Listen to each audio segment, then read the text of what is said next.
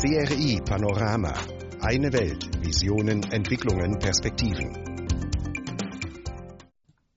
你好，liebe Radiofreunde, hallo und herzlich willkommen zu CRI Panorama. Am Mikrofon in Beijing begrüßte Sie Yu ganz herzlich. Bevor wir gleich losgehen, vorab ein kleiner Programmüberblick. Zunächst sprechen wir einmal über Projekt Chinas Nationalbibliothek zur Dokumentation von Chinas Kampf gegen Covid-19. Danach berichten wir über Aufschwung von Kurzvideobranche in China. Im dritten Beitrag geht es um Wasserrad am Gelben Fluss. Dann informieren wir Sie über digitale Mogao-Grotten in Dunhuang – zum Schluss werden wir Ihnen Yu Qiuhong und Ziegelschnitzerei Xinjiang vorstellen. Seien Sie gespannt. Mit CRI Panorama am Puls Chinas und der Welt. Wir bringen Wissenswertes und beantworten Ihre Fragen.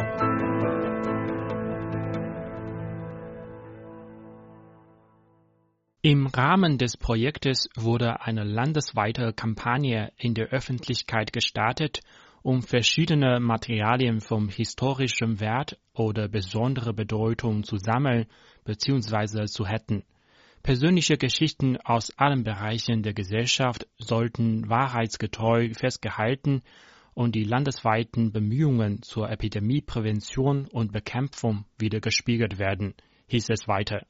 Das Projekt widmete sich der Dokumentation von den Auswirkungen der Krankheit auf das Leben, die Mentalität und die sozialen Beziehungen der Menschen. Zudem werden die Veränderungen in der Technologieanwendung und der öffentlichen Verwaltung aufgezeichnet, wie die digitale Lebensweise, die Fernarbeit und dem Online-Lernen, so die Bibliothek. Die bisher immer noch geschlossene Bibliothek wird durch öffentliche Spenden Austausch und Ankäufer eine Vielzahl von Objekten und Dokumenten sammeln, wie Bücher, Artikel, Bilder, Briefe, Medienberichte, Kunstwerke und multimediale Ressourcen. Interviews mit Personen, die an der Bekämpfung der Pandemie teilgenommen und die schwere Zeit miterlebt haben, werden ebenfalls in das Projekt einbezogen. Liao Yongxia, stellvertretende Direktorin für geschäftliche Verwaltung der Bibliothek, teilte mit, man habe bereits zahlreiche digitale Inhalte gesammelt, die von 40 Bloggern auf Chinas Social-Media-Plattform Xinlang Weibo stammen. Ein großer Teil des Inhalts sind die Tagebücher, die während der beispiellosen Krise vom medizinischen Personal, Patienten, Reportern, Lieferanten, Gemeindearbeitern und Regierungsbeamten in Xinlang Weibo veröffentlicht wurden. Nach Angaben der Bibliothek soll bis Ende dieses Jahres das erste Archivierungssystem entwickelt werden.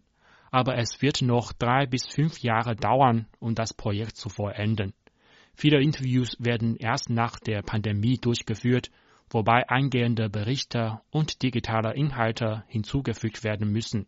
Die Sammlungen und das Projekt seien von großer Bedeutung, da sie nicht nur das wertvolle kollektive Gedächtnis bewahren, sondern auch die tiefgehenden Auswirkungen der Epidemie auf die Entwicklung des öffentlichen Gesundheitswesens, der Wirtschaft, der Kultur und der Technologie zeigen, sagte der Projektleiter der Nationalen Bibliothek.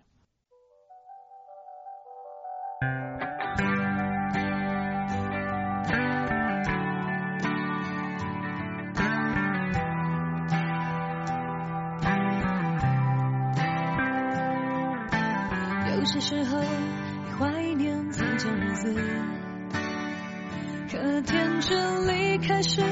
却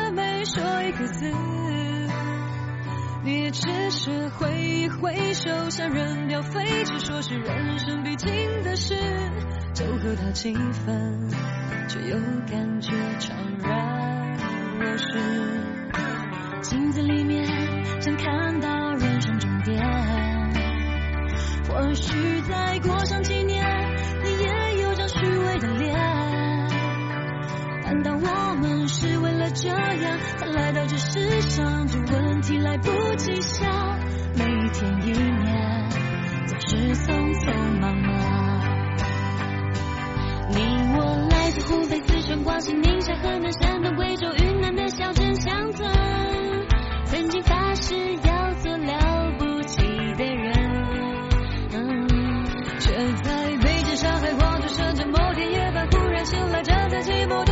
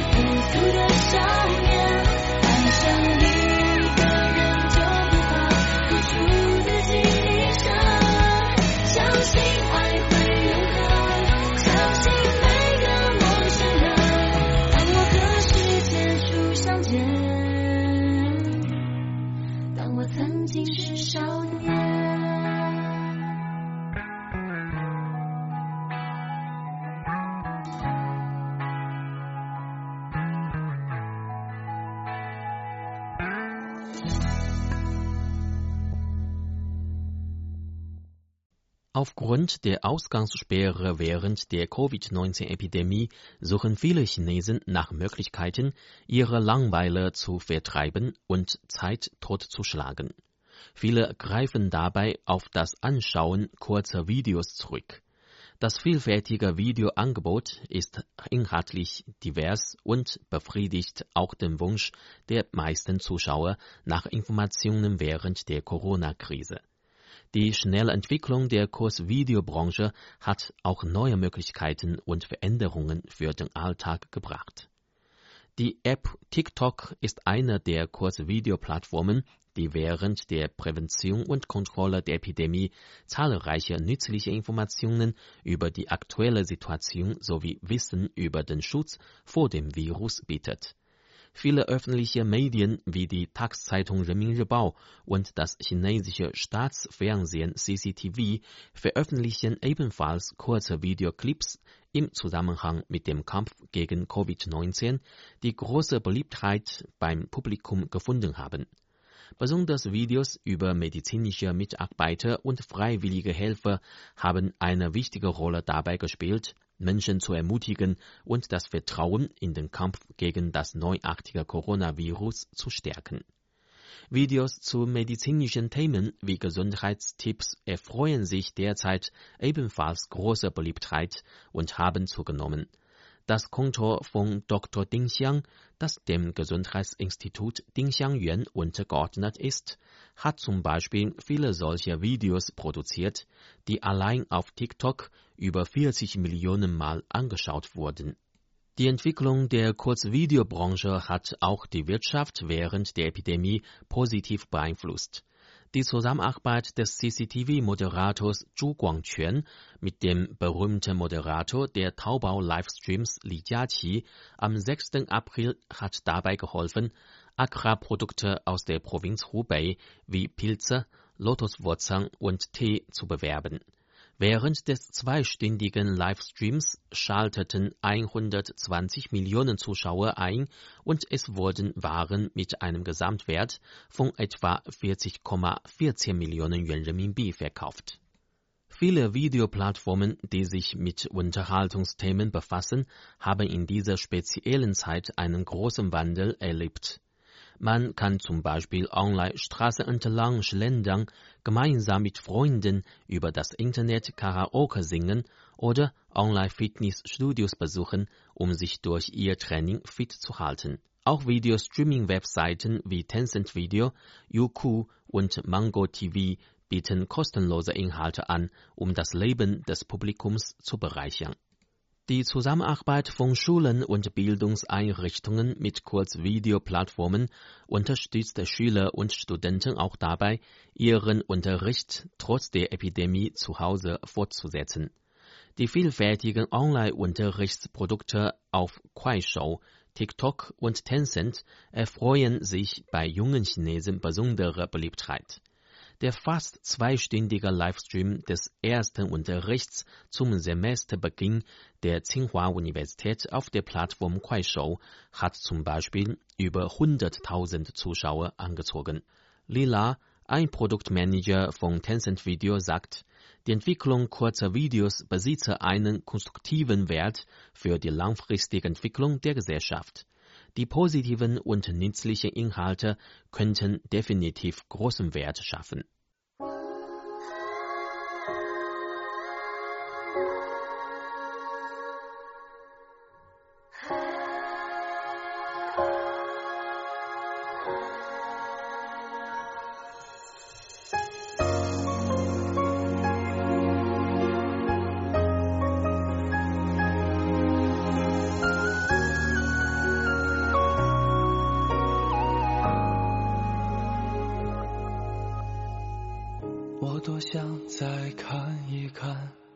你的脸茫茫人海你冲在最前线。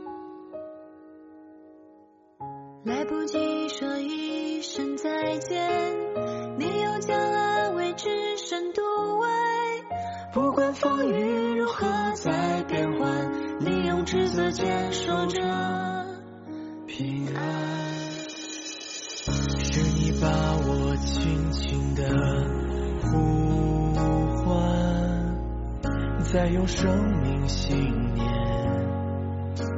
践行诺言。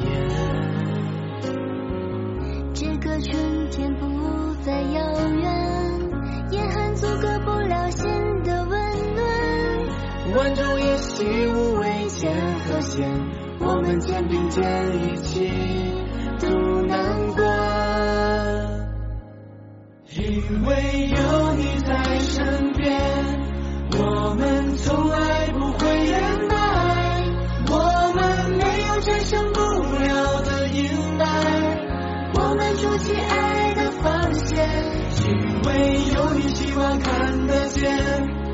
的不。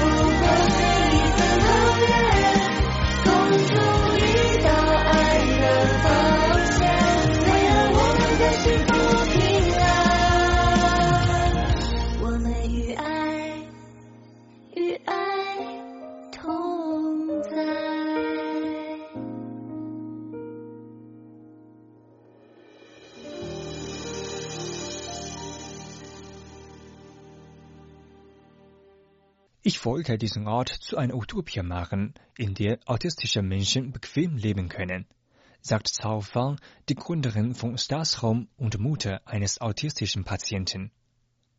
Cao bemerkte im Jahr 2002, dass ihr Sohn etwas anders war.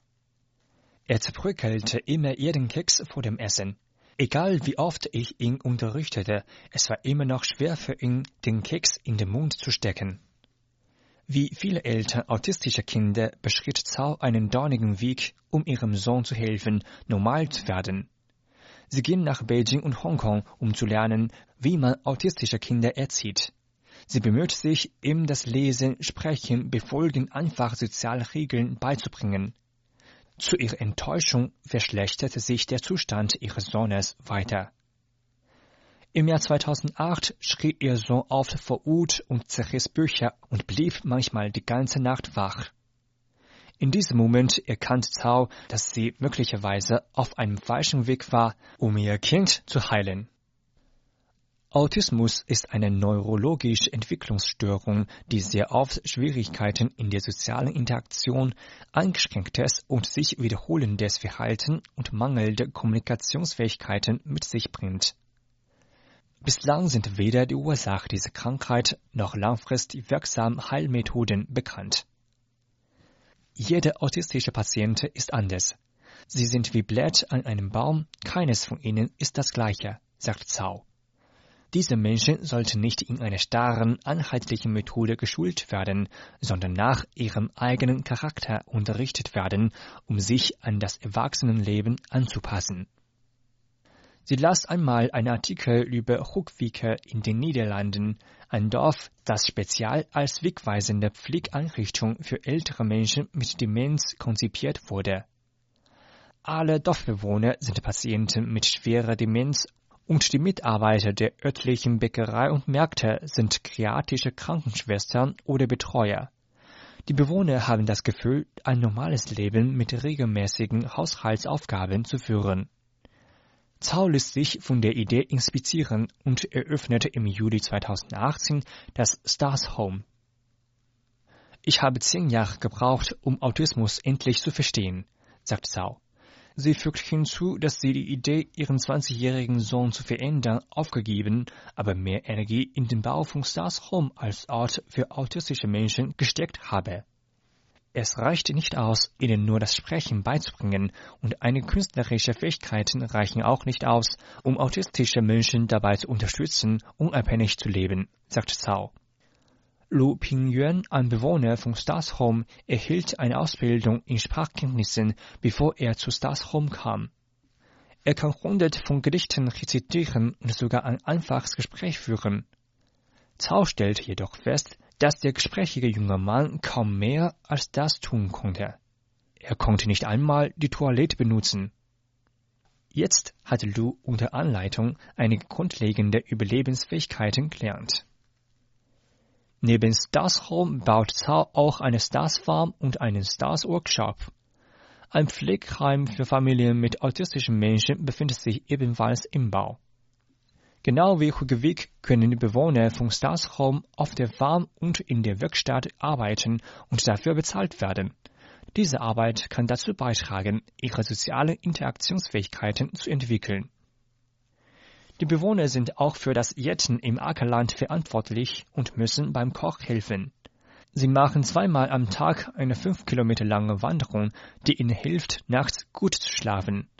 Drei der sechs Mitarbeiter von Stars Home sind Sonderschullehrer, die den Bewohnern helfen, gesunde Lebensgewohnheiten zu entwickeln. Das Leben ist besonders für ältere Kinder mit Autismus schwierig, sagt Zhao. Stadshome kann ihnen die notwendige Kameradschaft geben und ihnen helfen, ein glücklicheres Leben zu führen. Gleichzeitig kann es mehr öffentliche Aufmerksamkeit erregen. Zhao hat vor, ein zweites Stars aufzubauen. Sie hofft, dass mehr Menschen sich daran beteiligen würden.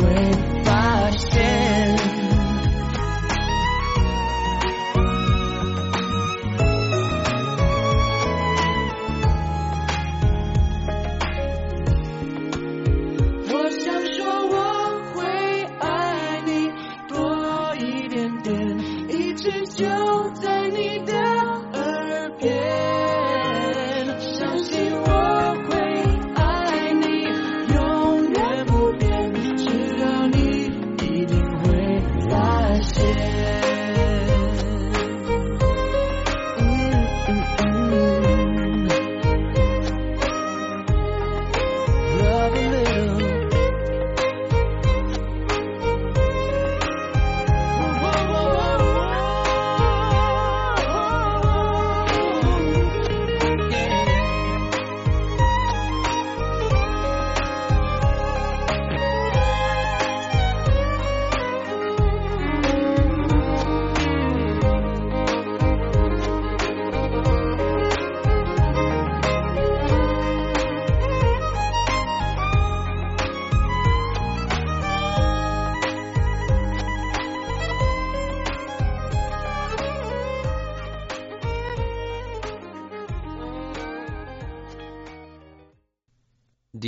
Die Mugao-Grotten in Dunhuang sind etwa 1650 Jahre alt, was man recht genau durch Aufzeichnungen weiß. In der jüngsten Geschichte im Jahr 2017 haben das Forschungsinstitut Dunhuang und der Internetgigant Tencent, zu dem WeChat und QQ gehören und der immerhin schon auf eine 20-jährige Unternehmensgeschichte zurückblickt, das Projekt Digitale Seidenstraße gestartet. Ein Unterprojekt davon mit dem Namen Digitales Spender erzielte rasch konkrete Erfolge. Von Juni 2018 an konnten WeChat-Nutzer online spenden, um die Mogao-Grotten auch in digitalisierte Form zu erhalten, was gelang. Denn inzwischen ist die Spenderfunktion deaktiviert. Die Idee des Spendens hat in Dunhuang eine lange Tradition. Den Bau der Mogao-Grotten hatten seinerzeit viele buddhistische Gläubiger gemeinsam finanziert. Diese Menschen wurden Spender genannt. Von dort stammt der Projektname Digitale Spender. Bereits in den 1980er Jahren hatte die Digitalisierung der Mogao-Grotten mit Hilfe der Finanzierung durch die The Enro Foundation der USA begonnen. Die Digitalisierung der Grotten erfolgt auf folgende Weise. In den dunklen Grotten bauen Fachleute professionelle Fotoequipment auf, wie Schienen für Kameras und verschiedene Lampen. Dann werden exakt nach Plan verschiedene Schichten und Teile der Buddha-Statuen fotografiert. Allein um eine 300 Quadratmeter große Grotte zu digitalisieren, müssen schon etwa 40.000 Fotos gemacht werden. 30 Grotten sind es insgesamt. Durch Computertechnik werden diese Fotos miteinander verglichen, kombiniert, bearbeitet, sodass auch 3D-Darstellungen möglich werden. Im Jahr 2016 wurde ein weiteres Ergebnis der Digitalisierung, das Datenarchiv Digital Dunhuan, online gestellt. Internet-User können dort gebührenlos hoch aufgelöste Bilder der Grotten anschauen. Eine Online-Vollbildnavigation, die so ähnlich wie Google Street View funktioniert, ist dort auch möglich. Das Dunhuang Forschungsinstitut setzt sich seit vielen Jahren nicht nur durch Digitalisierung, sondern auch mit verschiedenen anderen Projekten dafür ein, die alten Grotten der modernen Gesellschaft näher zu bringen. Wie aber kann man das Interesse der Jugendlichen konkret wecken? Du Juan, stellvertretende Direktorin des Forschungszentrums für kulturelle Kreativität im Dunhuang Forschungsinstitut, erklärte, dass viele Internetanwendungen erdacht worden seien, die auf den Forschungsergebnissen des Instituts und der Materialien der Wandgemälde basierten. Laut Du wurden zum Beispiel viele Emojis und GIFs mit Dunhuang-Wandmalerei-Motiven für WeChat und Weibo kreiert. Und nun kommt sogar Musik ins Spiel. Die stillen Dokumentationen der Kulturschätze im Dunhuang sollen als Grundlage für wunderbare Lieder dienen. Dabei sollen antike Musikinstrumente, die in den Wandmalereien abgebildet sind, aber nicht mehr existieren, wieder neu gebaut werden und dann in diesen Liedern ertönen. Dunhuang verfügt über reichhaltige materielle und immaterielle Kulturschätze. Dazu gehört auch Musik. Die Musik aus Dunhuang umfasst nicht nur die berühmte Dunhuang-Partitur, die in den Grotten ausgegraben wurde, sondern auch viele Wandgemälde über Musik. Dies ist die Grundlage der Kooperation des Dunhuang Forschungsinstituts mit der Tencent-Tochter QQ Musik. Beide veranstalten einen Wettbewerb zur Innovation der alten Melodien. Die Teilnehmer können sich von dem Klassiker 20 Gedichte von Dunhuang oder von den fünf repräsentativsten Wandgemälden Dunhuangs inspirieren lassen und dann Lieder oder Partituren für Musikinstrumente erschaffen. Die Gewinnerwerke werden schon dieses Jahr im September während eines Konzerts in Dunhuang präsentiert. Das Dunhuang Forschungsinstitut wird mit Tencent neben der Musik noch in vielen anderen Bereichen wie Animation, Computerspiel und kulturelle Kreativität zusammenarbeiten.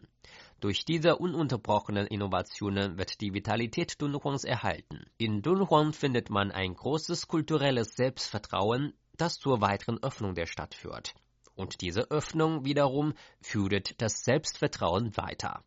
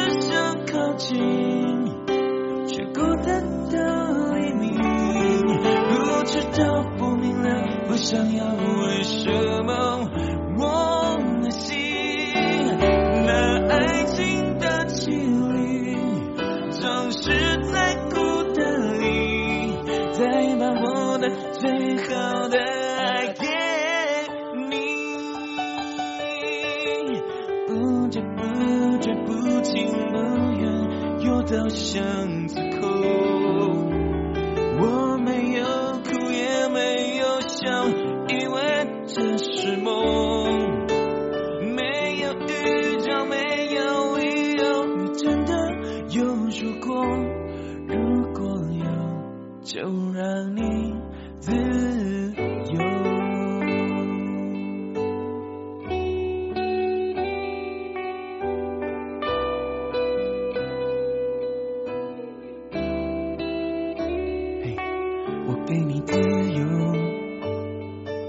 我给你自由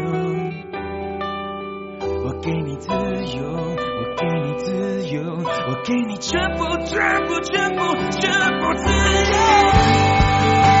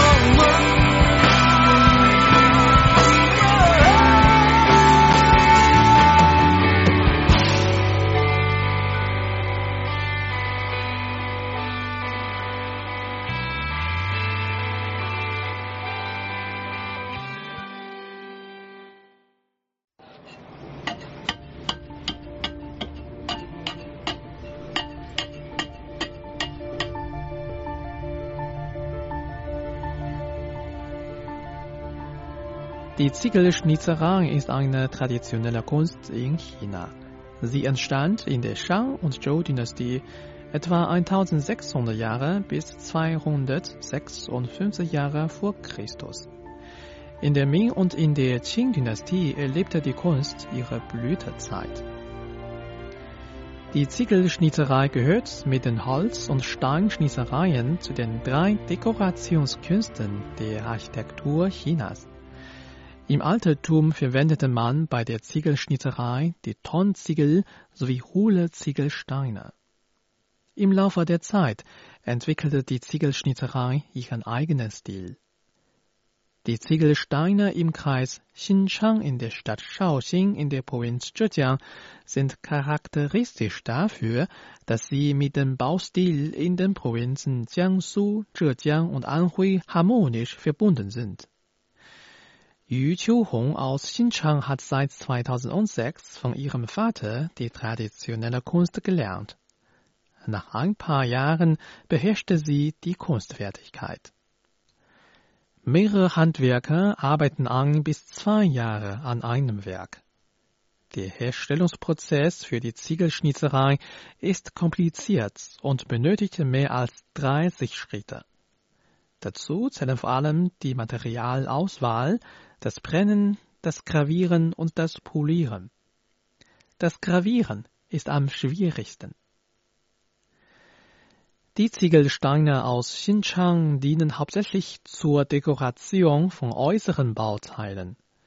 Auf den Steinen sind oft Bambus, Orchideen und Kinder mit dem Symbol für Glück, Edelmut sowie Freude zu sehen.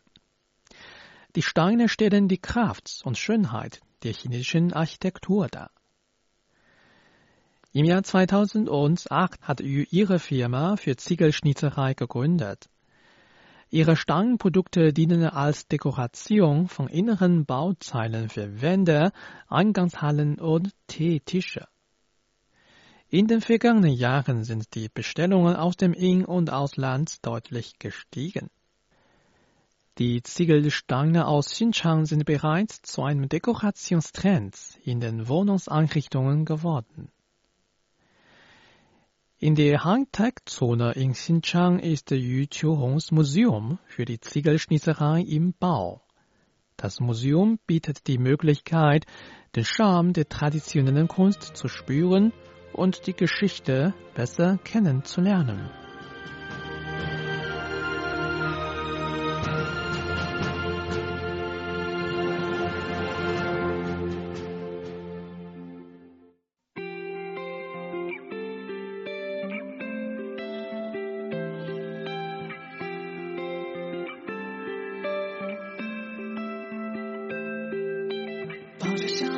这夜昏花凌乱头发却渴望像电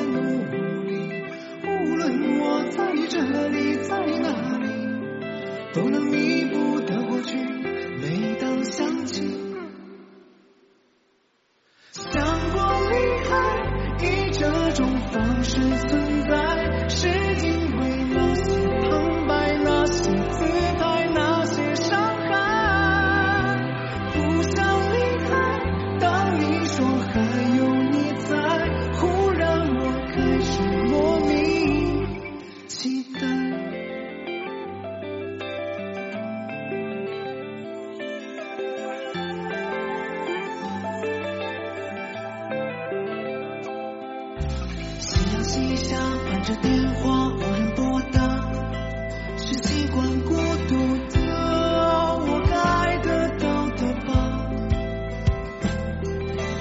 铁脚丫把谁推下才算赢家？无声的反抗，何时能战胜他？无论我在这里，在哪里，仿佛失魂的虫鸣。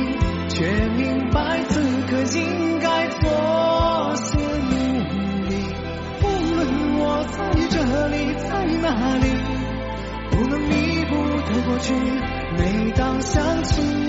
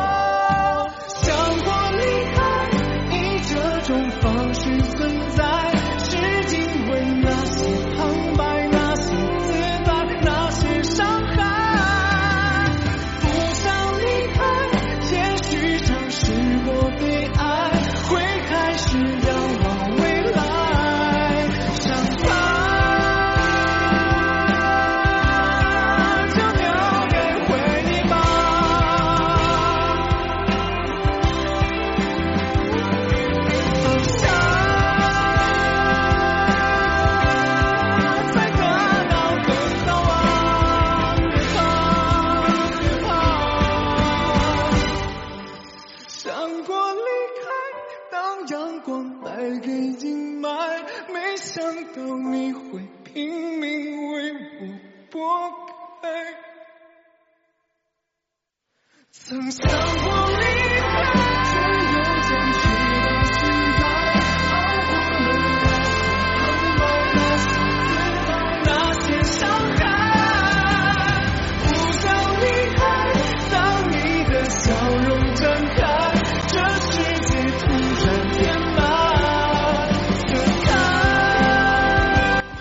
hörten Sie das Lied Hao Xiang Ai Zhe Shi wie man die Welt liebt Gesungen von Hua Chenyu. Damit neigte sich unser Serie Panorama für heute leider schon wieder dem Ende entgegen. Liebe Freunde, schön, dass Sie dabei waren. Ich würde mich freuen, wenn Sie auch morgen wieder einschalten. Bis dahin wünsche ich Ihnen alles Gute. Machen Sie es gut. Tschüss und auf Wiederhören.